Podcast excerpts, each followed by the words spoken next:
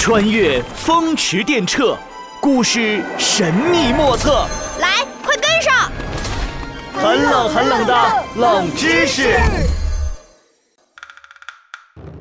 时空机启动。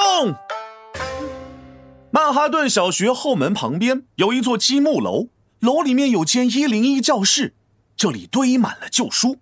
星期三下午课间，二年级三班的闹闹、刘子豪和王静静走进一零一教室，三个人蹑手蹑脚地打开了墙上的一个小门。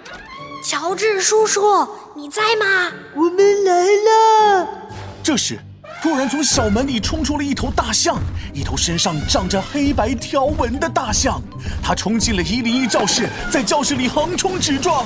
大象！眼看着就要撞上教室角落堆放的一摞书，哎，这这穿过去了。闹闹他们三个瘫坐在地上，看得目瞪口呆。怎怎怎么没动静了？呃，大象呢？那是大象吗？我觉得是斑马。竹杖芒鞋轻胜马，谁怕？一蓑烟雨任平生。在下诸葛乔治。自大语文游乐园而来，见过各位。从一摞书后面突然闪出一个身穿斑马条纹服的人，他就是诸葛乔治。他见多识广，博古通今。他有一台神奇的时空穿梭机，可以穿越到任何你想去的地方。他还有一只魔法手杖，只要念出咒语，就可以任意变身。嘿嘿，酷不酷？呃，乔治叔叔，原来刚才那头斑马大象是你变的呀！叫我诸葛老师，我可不是动画片里那只小猪。嘿，诸葛老师，听说你有神奇的时空机，能带我们去古代玩玩吗？什么？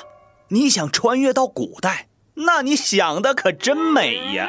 这么过分的要求，我当然会满足你啦。说，想去哪儿？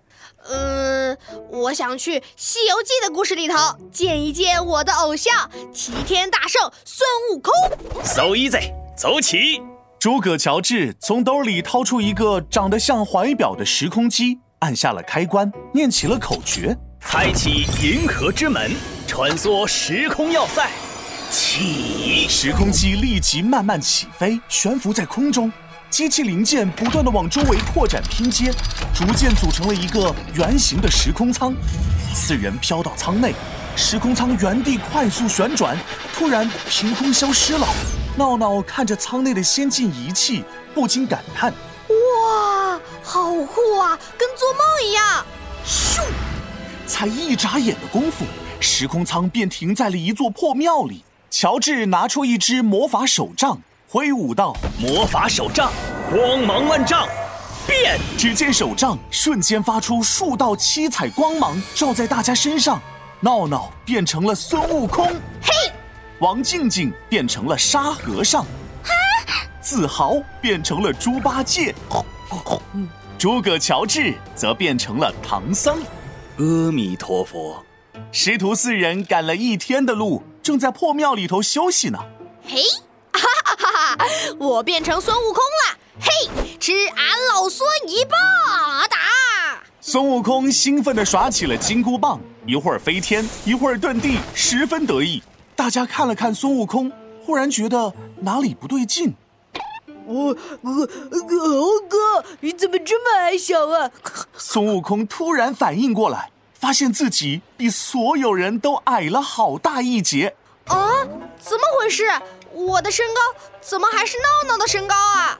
阿弥陀佛，悟空可不就是这个个儿，身高不满四尺，就是不到一米三啊！原来孙悟空是小个子啊！这时，这一股难闻的味道传了过来。嗯，什么味道这么臭？你们是不是谁没洗澡啊？啊！我老沙之前在通天河里洗过了，俺老猪也洗了。我和七个蜘蛛精在湖里泡过澡。嗨，你这呆子，这都多久以前的事了？善哉，贫僧刚在狮驼岭洗过，只不过是那三个魔王的手下。帮贫僧洗的。哎呀，每次妖怪把贫僧抓起来，都要给贫僧洗个澡，快把贫僧洗秃噜皮了。阿弥陀佛。唐僧刚说完，突然刮来一阵阴森的妖风，瞬间将破庙吞噬。哎呀，有妖怪！贫僧不想再被妖怪抓去洗澡了。八戒、沙师弟，保护好师傅，我去去就回。妖怪，吃俺老孙一棒！不等孙悟空把金箍棒举起，诸葛乔治连忙启动时空机，斗转星移，时空穿梭。一行人唰的一下回到了一零一教室。哎，怎怎么就回来了？妖怪还没打呢，我还要回去。你听，哎。上课铃响了，哎，第三节课要上课了，且让那妖怪多活几天，下次再打啊，下次再打好不好？乔治叔叔，你的时空机也太神奇了，哼，以后我们都找你玩好不好？找我玩可以，不过记住，我可不是佩奇的弟弟，你们要叫我诸葛老师。